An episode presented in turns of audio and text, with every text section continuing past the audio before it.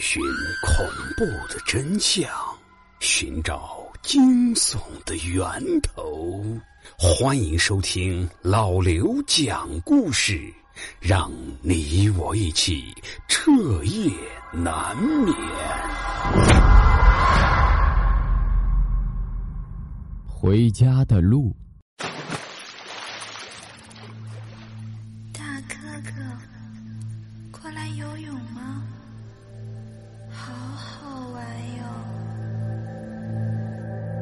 又到了一年一度的鬼节，刘庆柱走在路上，只感觉阴气森森的。他刚刚从学校里回来，对，他在市里面读大学。可是学校放假，偏偏就选在这一天，这让他也非常无奈。他家在离他读书的那个城市很远的一个郊区，直达的列车自然是没有的。他下了车还要七绕八绕的才能绕回家，而且途中还要穿过一个水坝。当然了。他当然想过从市区直接打车回家，他身上也有钱，他也拦了车。可是那司机一听他要去的地方，立刻就把头摇得像拨浪鼓一样，说什么都不肯去。不为什么，就是因为太过偏远了，再重回市区的油钱都会够呛，根本就赚不到什么钱，而且。荒郊野岭的也不太安全。拦了几次都是这样，没有司机愿意去。无奈的他只好一个人坐车回家，默默的走回家去。至于那个水坝，他心里是有阴影的。童年时候，他曾经在桥上蹦蹦跳跳，结果一脚滑了下去。到现在，他身上都有一个印子没有褪去，而如今，他又要在深更半夜的一个人走这一条路回家了。他当然不想走，可是没有办法罢了，毕竟还是要回去的，总不能在荒郊野岭的地方过夜吧？那样的情况，想想都令人毛骨悚然。天空的月亮散发着微弱的光芒，并不是十分的明亮。他走着走着，忽然听见了水流的声音，很明显，已经到了水坝那里了。小心翼翼的从桥上走过，却是冷不防的被左侧水面激起的一阵水花声吓了一跳。他往左边偏头看去，这时。从水里竟然探出了一个人头，刘小庆吓出了一身冷汗，定睛一看，这，这不就是他邻居家的那个小孩吗？大哥哥，过来游泳吗？好好玩哟。他刚刚准备问水里的小孩为什么大晚上的跑到水里面去游泳，还是在这坝口上，那个小孩却是先开口了。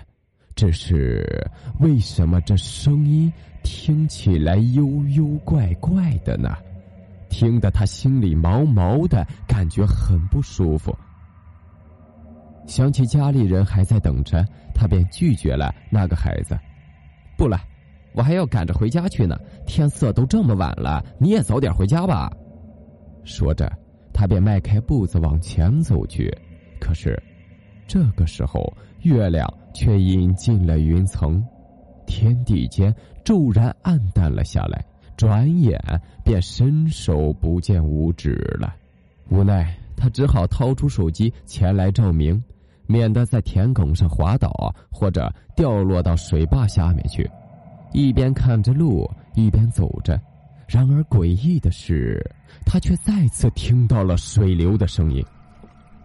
自己没走错路啊，他的确是按照十几年前的记忆走的，不可能错啊！而且回家的路上，他明明记得只有一条小河流啊。不存在第二次水声吧？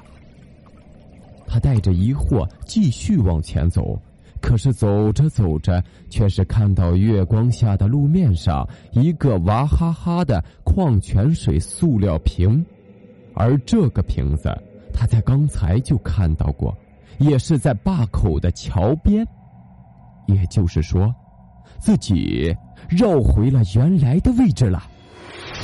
可是自己明明已经过河了，这是怎么回事？自己竟然又到了桥的这边来了。突然，他想到了老一辈的一个传说：就在这不远处的一座山上，曾经就在很多砍柴的人身上发生过很多次的鬼打墙事件。难道自己也撞上鬼打墙了？他小心翼翼的踏上了桥面，可是。这一次，水面上却是再也没有探出什么人头来。他记起了以前看到过的一篇鬼故事，说是童子尿可以打破鬼打墙。眼珠子一转，计上心来。他把右手的行李往左手边一带，顺手解开裤带，就开始朝那河里撒尿。然而说起来也真的奇怪，竟然就在他开始的那一刹那。周围的空间环境便一阵扭曲，随即他的头也开始疼了起来，但是他却不敢动，毕竟遇到了这么诡异的事情，谁也不知道接下来会发生什么。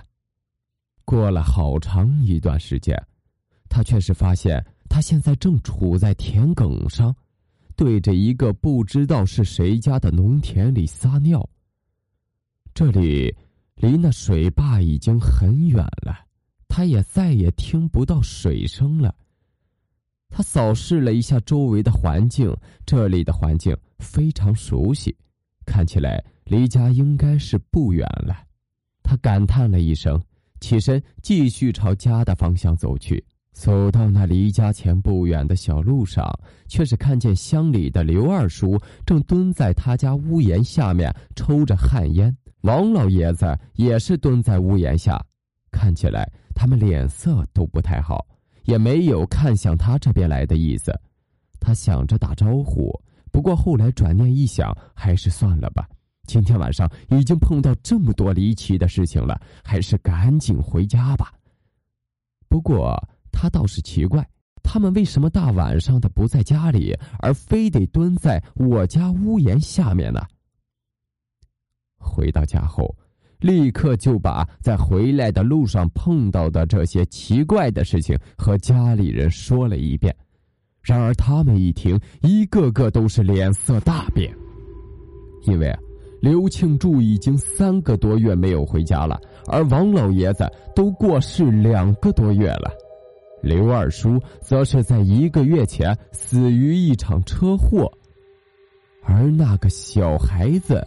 就在两周前，因为游泳而淹死在那条小河里，淹死的时间正是那天的傍晚，而河段离那水坝距离不远。刘庆柱听到这些，惊出了一身的冷汗。这到底是发生了什么事情？我想，谁也解释不清楚吧。